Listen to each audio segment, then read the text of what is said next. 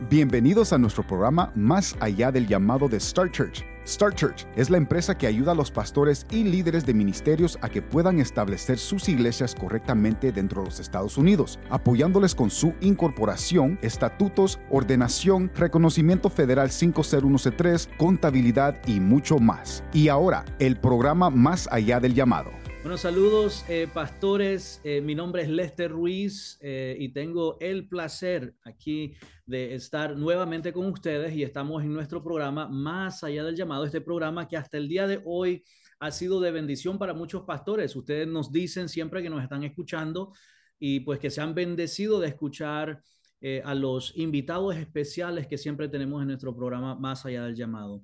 Bueno, el día de hoy tenemos a un invitado súper especial para acá, para Star Church, que ha sido también una bendición para mi vida en, mi, en lo que es en mi caminar en el ministerio. Y Dios, eh, pues nos ha puesto ahora juntos en este caminar de la fe y el trabajar con plantadores de iglesias. Y bueno, nada más ni menos que el pastor Esteban Vázquez, que es uno de los pastores también en Champion Forest. Y vamos a conocer dónde queda Champion Forest, la iglesia de Champion Forest. Y también es director de Líder USA. ¿Cómo estás, pastor?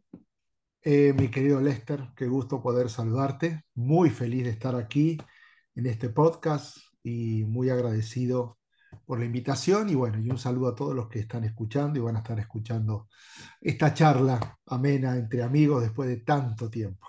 Sí, muchas gracias por tu tiempo y te agradezco aquí en el nombre de todos los pastores que van a estar escuchando, plantadores de iglesias, eh, pastores que están en formación en su, en su carrera ministerial, en su llamado, preparándose para algún día estar en el ministerio a tiempo completo, y también por aquellos pastores que ya tienen años en el ministerio y dicen, queremos aprender nuevas estrategias de crecimiento, nuevas formas de, de llevar la, la organización sin fines de lucro que es ocupada por las iglesias al siguiente nivel y alcanzar a más personas para Cristo. Muchas gracias por estar aquí, por invertir tiempo en todos los líderes que van a estar escuchando.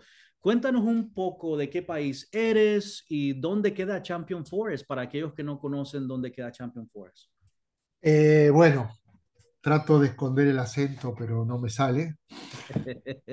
Lo peor que puede pasar es que me digan que soy uruguayo, pero no, soy argentino y amo a los uruguayos y me llevo muy bien, pero soy de Argentina, de la Patagonia, Bahía Blanca. Este, allí pasé toda mi vida, em, estudié música toda mi vida, dirección de orquesta sinfónica, eh, hasta que finalmente, bueno, encontré mi camino a Marcos Witt, nos hicimos amigos, él comenzaba una escuela de música, me mudé a Durango, ya estaba casado con Karina eh, y allí nació Agustina, Santiago, después nos mudamos a Estados Unidos, donde nació Abigail y Matías. Eh, nuestra iglesia era Champion Forest y empezó a crecer y el pastor Ramón, que es mi pastor, me dice, bueno, qué, qué, interesante sería que me pudieras ayudar. Eso significaba que tenía que irme de, de, de, canción y yo creo que después de 18 años fue una etapa hermosísima, pero este, que fue marcada con el cáncer de mi esposa, donde yo necesitaba más estar en casa. Así que bueno, desde hace 10 años estamos pastoreando en Champion Forest, eh, una hermosa iglesia allí en Houston, aquí en Houston, okay. Houston, Texas, este, y ya con, con el, el, el, la motivación y la expectativa de no solamente hacer cosas para que crezca la iglesia, que es válido y está bien, sino poder empezar a invertir tiempo para plantar más iglesias, para plantar más iglesias, porque sigo creyendo que no necesitamos en nuestro país, Estados Unidos, iglesias grandes, necesitamos más iglesias, pero hace falta plantador. Así que bueno, es una nueva etapa de mi vida, feliz, este, volviendo con lo que hice al Instituto Canción, ahora en vez de músicos, pastores, trabajando, formándolos, entrenándoles, pasando por todo el proceso para después lanzarlos a plantar. Increíble, me encanta ese proceso, si lo llamamos de multiplicación de iglesias, donde me encantaría, a lo mejor este es un nuevo concepto para muchos pastores que ya tienen años en el ministerio, y el enfoque o la concentración a lo mejor ha sido por muchos años el, el enfoque numérico de alcanzar más almas, más personas para engrandecer la organización y de esa forma ver cómo nosotros llegamos a los corazones de la comunidad. pero eso eh, ahora es un concepto, cuéntanos un poco de ese concepto, porque es un concepto a lo mejor muy nuevo para muchos eh, líderes, el concepto de plantar más iglesias.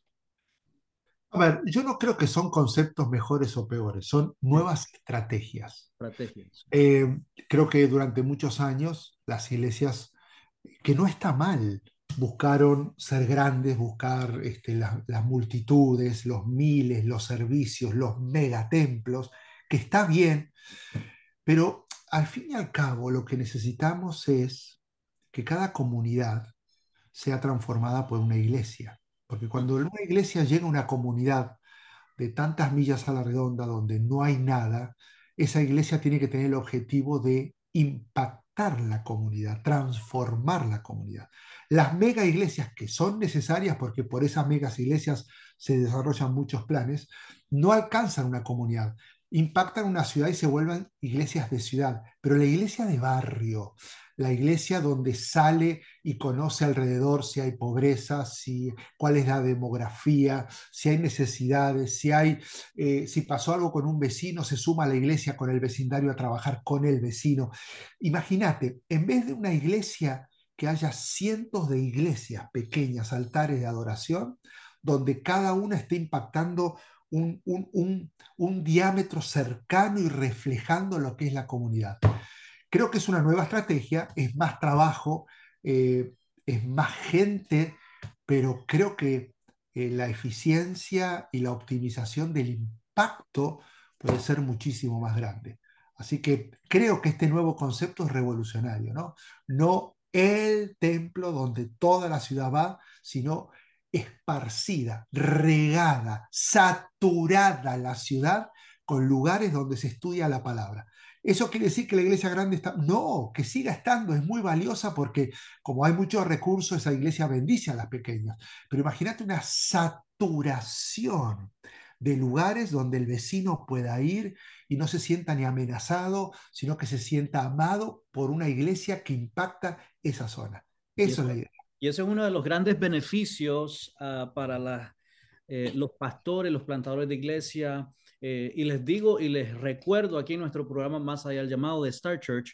Y, y, bueno, para aquellos los que no nos conocen, Star Church somos la empresa que ayudamos a los pastores, plantadores de iglesias en todo el área que el pastor Esteban no eh, hace en este, en, este, en este caso, nosotros no hacemos lo que Pastor Esteban hace y nosotros hacemos la área legal, eh, el otro lado del ministerio. Nosotros en sí no preparamos a plantadores de iglesia, eso es lo que hace el Pastor Esteban y, me encantaría que al final puedas compartir alguna información donde te puedan llamar, conocer y estar en comunicación contigo. Pero Star Church hacemos toda la parte de incorporación, los estatutos, toda la parte federal, la parte teológica, para que tengan todas las cláusulas necesarias para cuando estén predicando en sus comunidades y alguien tenga una pregunta, un desacuerdo en, en cómo nosotros predicamos el Evangelio y cómo hacemos las actividades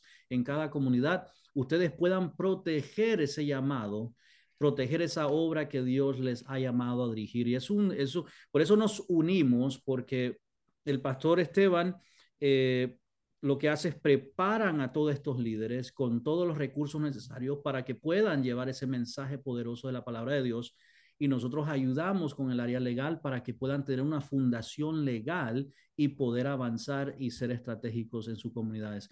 Cuéntanos un poco, ya, ya sabemos un poco de los beneficios, ¿cuáles serían los retos ahora? ¿Cómo, son los retos que, de los plantadores de iglesia? Mira, esto fue una iniciativa de NAM, North American Mission Board, eh, es una organización de los bautistas del sur, y esto salió por las 3.500 iglesias hispanas que se cerraron en pandemia. O sea, es un estado de alerta. Para que te des una idea, el 7% de la población de Estados Unidos dice que asiste a una iglesia una vez por mes. Quiere decir que estamos una vez por mes, dije, no siquiera una vez por domingo. Y no estoy diciendo, y no estoy hablando de una denominación, una iglesia cristiana, punto. Y eso quiere decir que estamos al 2% de caer en la bolsa de países no alcanzados.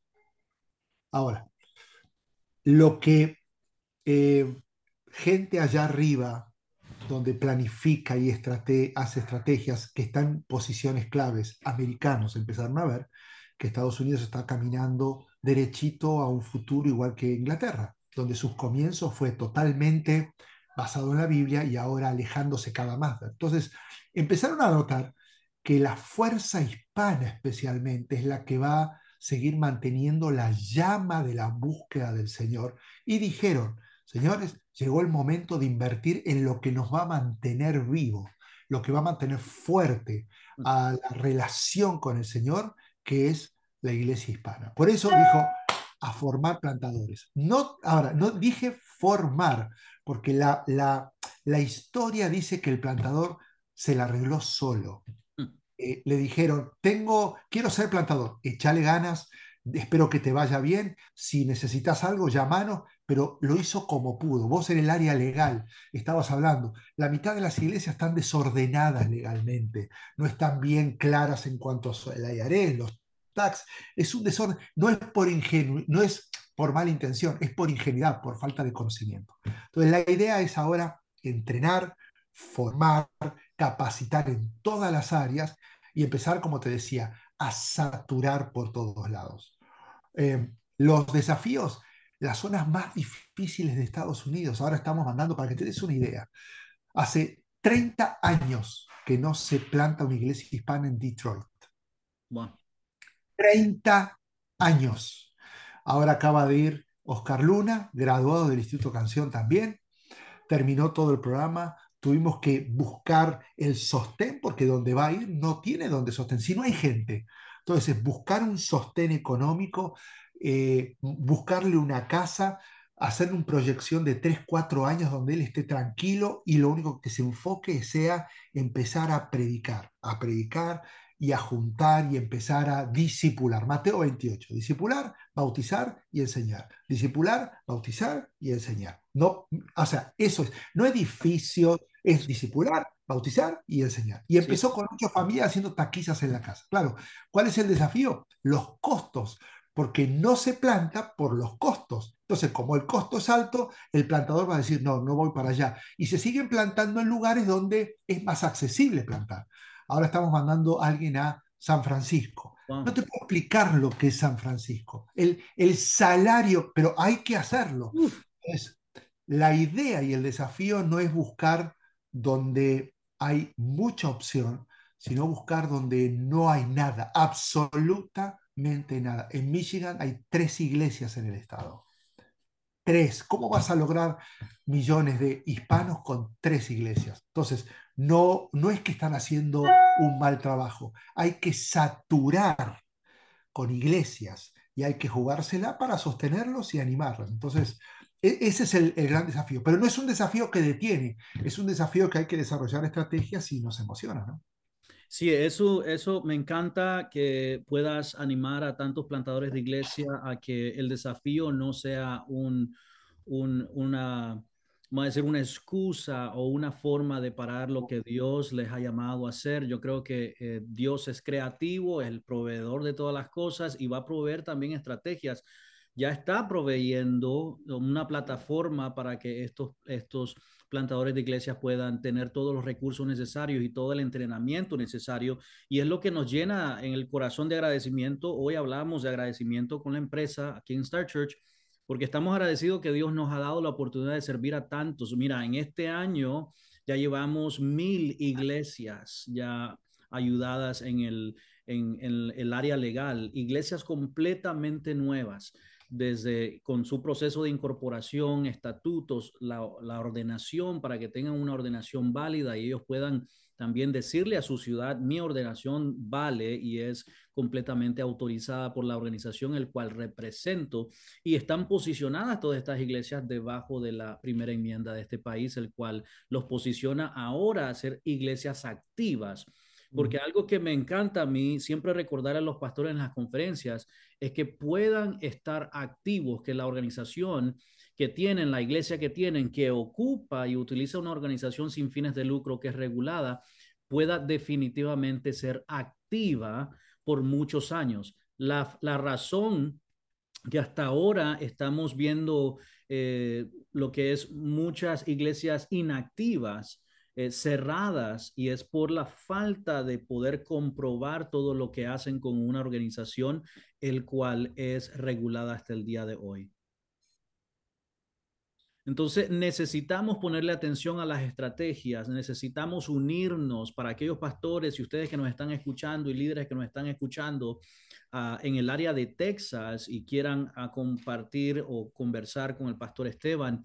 Eh, él tiene mucho contenido, tiene mucho, una plataforma el cual está ayudando ya a, a muchos plantadores de iglesia. Y me imagino que el próximo año siguen estos proyectos, ¿verdad? Para plantadores de iglesias. Ahora, qué peligro que la plantación se ponga de moda. Mm. Porque esto no es moda, esto es llamado. Y me toca los primeros filtros llamados y realmente llega gente con un corazón, pero también gente que ve una oportunidad que no es un llamado. Y, y no hay nada peor para alguien que estar en un lugar para el cual no fuiste llamado. Entonces, e, el hecho de que todo esto que es emocionante, no hay que hacerlo romántico wow, qué maravilla, Dios está orando, claro, pero hay sufrimiento, hay, yo, hay, hay llanto, hay este, de repente el, el, dejar cosas, el tener que renunciar a cosas, el precio, el sacrificio, los ataques, no es fácil. Entonces, los héroes, en realidad, Lester, yo no hago nada, yo preparo, yo impulso, pero los héroes son los, las personas que dicen, dejo para decir, heme aquí. Y si Dios me invitó, tengo la seguridad de que Dios va a suplir. tenemos plantadores que dejan trabajos en el petróleo, que tenían cargos eh, altos dentro de, de las empresas, donde dicen, a ver, de ganar 10, ahora gano uno.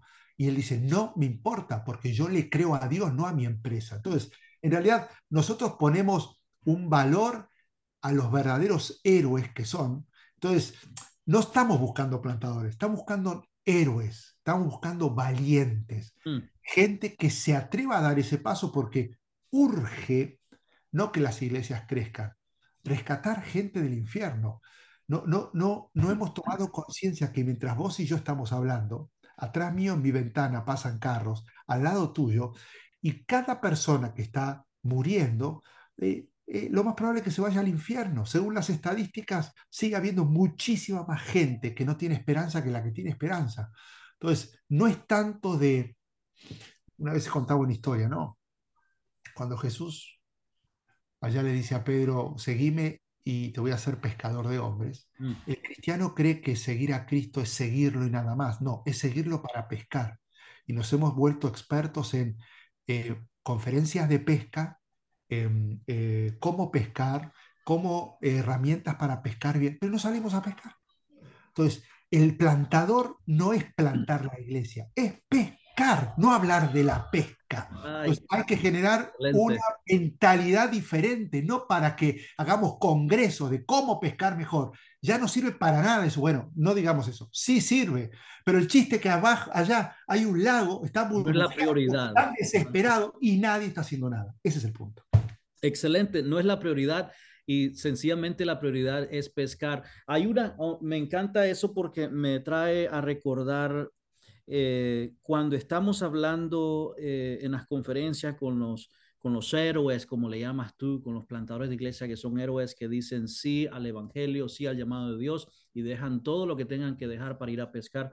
Definitivamente me acuerdo y me trae a la mente que hay una comunidad y eso que cuando estabas mencionando de los automóviles pasando eh, ahí en tu casa y aquí en mi oficina, definitivamente me pone a pensar de que hay una comunidad que silenciosamente, silenciosamente están gritando por ayuda. Internamente están gritando que alguien me ayude. Siempre que escucho un testimonio de alguien que no conocía a Cristo y cuando viene a los pies de Cristo, dice, gracias a Dios que alguien me predicó, gracias a Dios que alguien me presentó a Cristo. Y estos héroes se están preparando para poder ir a pescar a una comunidad que silenciosamente está diciendo necesitamos de Dios, necesitamos de Cristo. Y eso es lo que me encanta, que la prioridad es esa. La prioridad es ir a pescar. Yo creo que esa es mi línea del día de hoy. Gracias por compartir eso, pastor. Y, vos sabes que la iglesia se volvió un monasterio. Sí. Porque la gente alrededor, perdón que te interrumpí, no, pero no puedo dejar esto porque si no me voy a volver loco. Sí. Porque es lo que trato de inculcar a todas las iglesias. Yo amo la iglesia pequeña doy liderazgo, por eso me metí con Lidere, con John Maxwell, para enseñar, para, para poder ayudar a que entiendan que si la iglesia tiene 20 personas está mejor que Jesús. Jesús tenía 12, ellos tienen 20.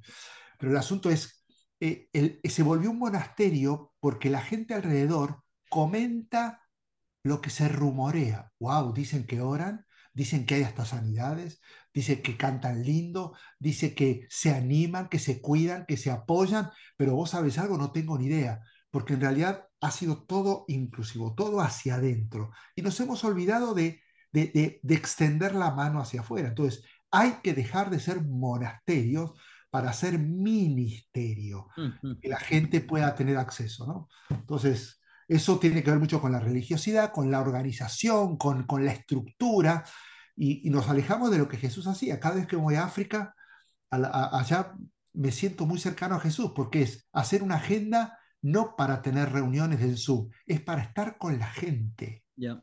la, gente se olvidó de estar con la gente. En la mayor necesidad, me acuerdo, tuve la oportunidad de ser director de operaciones de un centro comunitario. Y ese centro comunitario, pastor, eh, fue, lo abrimos para, obviamente, para la comunidad. Llegaban, de, ahí llegaban padres solteros, madres solteras, personas con necesidades de todo, trabajo eh, físico, emocional, psicológico. Y, y pudimos tener un centro el cual fue de bendición para todas las personas. Pero lo, lo mayor que aprendí de ese tiempo, que fueron cuatro años, lo mayor que aprendí es que estuvimos en la mayor necesidad de la comunidad. Y cuando nos preguntaban, ustedes son cristianos porque dicen orar, no dicen rezar, pero están aquí y siempre están poniendo y trayendo alguna palabra, una escritura. ¿Y, dónde queda tu iglesia? Y eso era la pregunta más popular después de que nosotros nos presentáramos a ayudarles a ellos por medio de este centro comunitario. ¿Dónde queda tu iglesia? Y aprendí algo, que cuando uno se posiciona a estar en la mayor necesidad de la comunidad, la gente viene a los pies del Señor más rápido que poner un panfleto en los automóviles en el parqueo de Walmart. Claro. Mira, el, es que ha cambiado tanto el evangelismo. ¿Saben lo que es el evangelismo ahora? Mm. Invitar a la iglesia. Pastor, invité a esta familia. Y digo, ¿pero por qué me lo decís? ¿Por qué querés que yo haga lo que vos tenés que hacer? Entonces, evangelismo es invitar a la iglesia. Como que en la iglesia va a suceder lo mágico. Y se, y se ha olvidado la gente que cada uno fue llamado a ser testigo. El otro día fuimos a una señora que trabaja en, en un restaurante no voy a decir la marca. Y le digo, estamos evangelizando mal. Si nosotros nos dedicásemos a amar a la gente a través del arma letal del amor, creo que sucederían cosas diferentes. La gente está espantada, se siente usada cuando lo único que hacemos es, te invito a la iglesia, te invito a que vengas, porque sabe que lo que queremos es que se llene un banco para decir la iglesia está llena. Ya lo sabe la gente. Entonces le digo, vamos a una experiencia sociológica. Vengan conmigo, vamos a hablar con la señora. Digo, prohibido que les digan que yo soy pastor y menos que somos de una iglesia, si no los expulso de la iglesia. Digo, vamos a ir a amarla y experimentemos lo que hace el amor sin sin usar a la persona. Fuimos, la saludamos, la señora, ¿cómo está? Soy de Honduras, ¿cómo va? Y dije, qué bueno, bueno, nosotros siempre venimos lo que usted necesita, acá estamos. Pastor la tiene, que la tengo, ¿qué? Nada. No le digas nada. Vamos a volver de tres días. A los tres días los estaba esperando, qué lindo. Ustedes son tan lindos, ¿por qué son así? Ok, abriste la puerta. Soy así porque Jesús me ama tanto que te amo. Entonces, lo mínimo que puedo. La señora lloraba. Todavía no le invité a la iglesia, no le evangelicé hice lo que Jesús hizo con la mujer samaritana, con Nicodemo, con todos, amarlos. Después del amor viene lo que el Espíritu Santo hace y por último, la invitación. Así que creo que creo que cada hogar podría transformarse en un potencial lugar evangelístico, pero por alguna razón hemos jugado al servicio secreto de Cristo, donde pasamos desapercibido como si Dios necesitase que le dijéramos, Cristo, Cristo, acá mi vecino es budista. Cristo, Cristo, te informo, diciendo, ¿a qué me importa que me informes? Andá y mostrate, andá y deciles, andá y hace algo diferente. Entonces, creo que es un cambio de mentalidad y hay que empezar con los pastores. Y los pastores, que yo sé que hay muchísimos que la tienen de claro, y no, y no es que los pastores están mal, están haciendo un trabajo extraordinario. Pero si esta línea de pastores ahora, en vez de acumular, es afectar, impactar, vamos a poder seguir avanzando. No, me encanta una frase que compartí ayer en uno de los videos que van a estar ahí en, en nuestro canal de, de, Facebook, en Star Church en español o en Star Church, ahí en Facebook, que nos pueden encontrar. También es una frase de el llamado a la acción, prácticamente del, de ese llamado de Dios a la acción. Es algo bien pequeño, pero muy, muy cercano a lo que estás compartiendo, pastor. Se nos va el tiempo, líderes, les dejo aquí. Eh, gracias por estar escuchando en Más allá del llamado, este programa que ha sido de bendición para muchos de ustedes y ustedes nos están diciendo que ha sido de bendición para también compartir eh, esta, estos podcasts para todos ustedes ha sido de bendición. Bueno, dos, dos cosas antes de irnos, Pastor Esteban. Eh, ¿Cómo te pueden eh, encontrar? ¿Dónde te pueden encontrar? Por si hay algún pastor que esté interesado en lo que haces, en cómo ayudan a estos héroes plantadores de iglesia. Y después déjanos tres consejos para plantadores de iglesia que tienen el deseo, ese llamado, se están preparando, unos tres consejos de aliento para que ellos puedan seguir adelante. Bueno, me pueden escribir a mi email, lo más fácil. Yo tengo, eh, no uso redes sociales increíblemente porque me distraen y eh, saqué mi Facebook, tengo uno de figura pública, Esteban Vázquez, donde solamente lo que hago es enseñar cosas de liderazgo. Pero para hablar, mi email, evázquez, b corta z z, evázquez, arroba Y con gusto yo estoy para ayudar y apoyar en lo que sea. Tres consejos. Número uno. Según Génesis, todos somos líderes. Y creo que hay una generación, acuérdate, mi papá, pastor, mi abuelo, pastor, mi bisabuelo, pastor. Entonces, nací en un hogar donde yo prometí que nunca iba a ser pastor.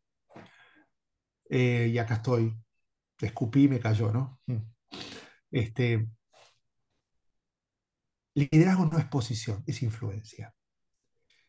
Y la iglesia tiene que entender que cuando crece una iglesia no es por lo que hace el pastor, sino por lo que hace la iglesia, el cuerpo de Cristo.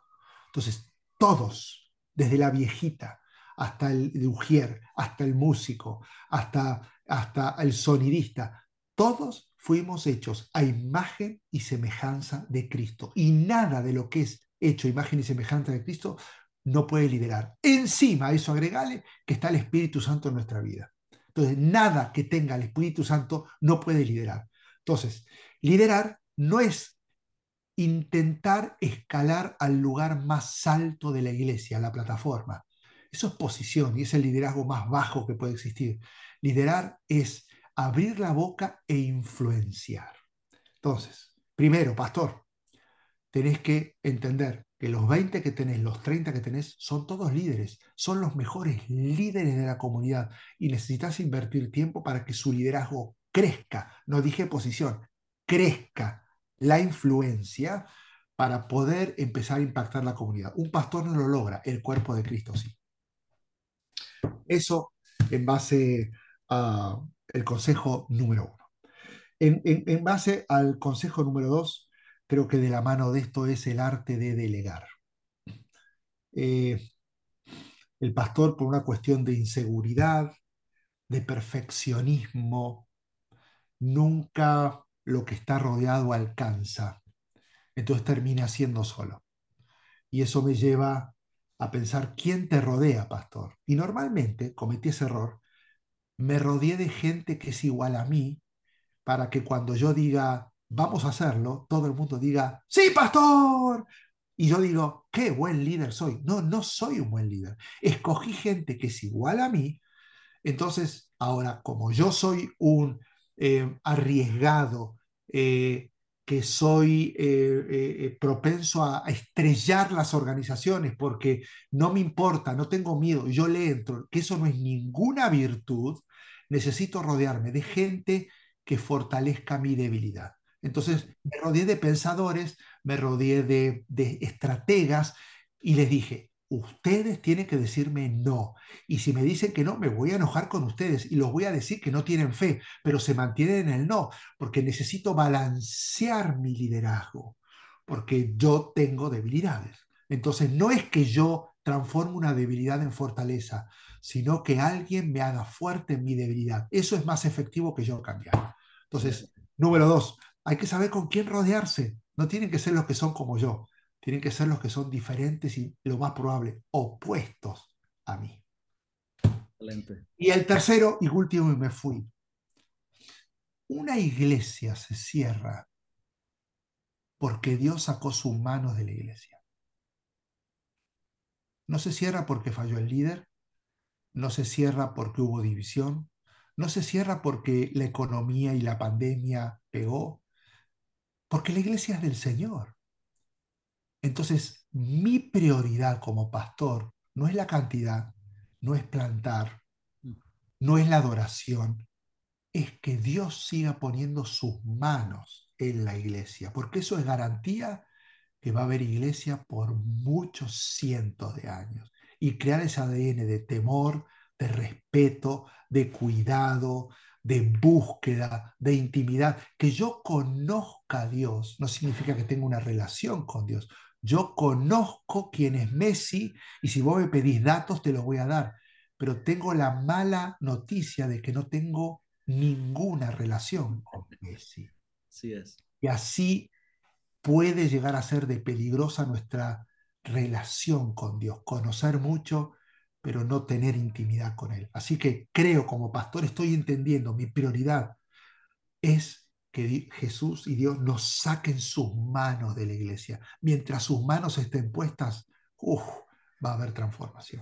Amén, y lo creemos. Y gracias por esos consejos, gracias por tu tiempo, gracias por invertir en tu tiempo y separar eh, un tiempo específico y especial que yo sé que Dios va a bendecir a muchos líderes que se están preguntando cómo, dónde, cómo hago, cómo llego, cuáles son las estrategias para poder predicar el mensaje poderoso de nuestro Señor Jesús.